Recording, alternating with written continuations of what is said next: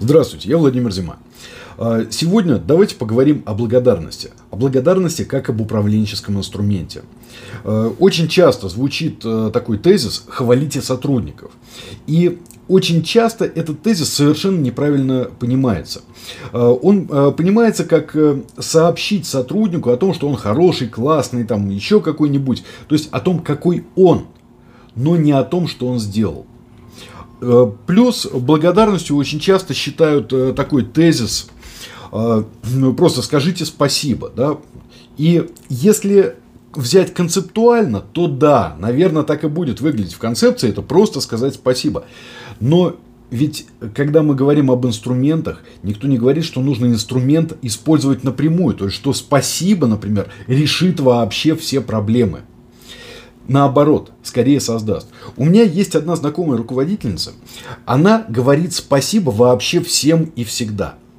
Она говорит спасибо таксисту, парикмахеру, э, официанту, продавцу в магазине. Это обычная нормальная человеческая вежливость.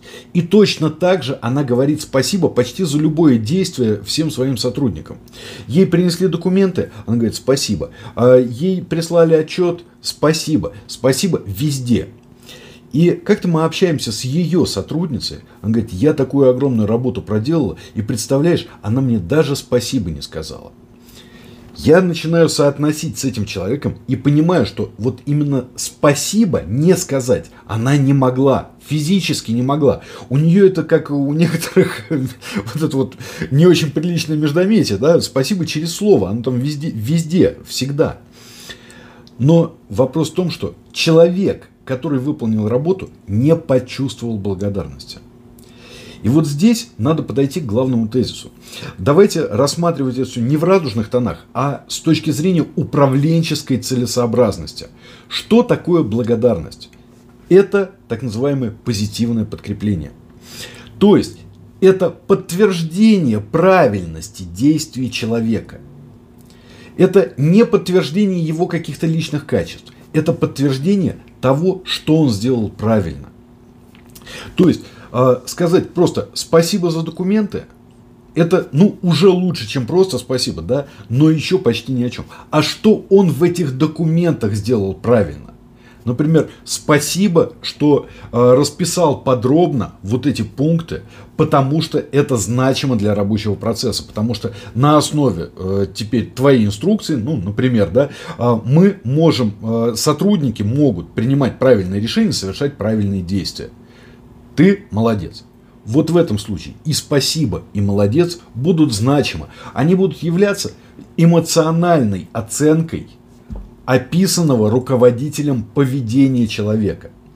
А само спасибо, это слово э, просто девальвировано, оно практически уже ну, ничего не значит. Оно просто значит, что человек вежливый. Поэтому учитесь э, благодарить правильно.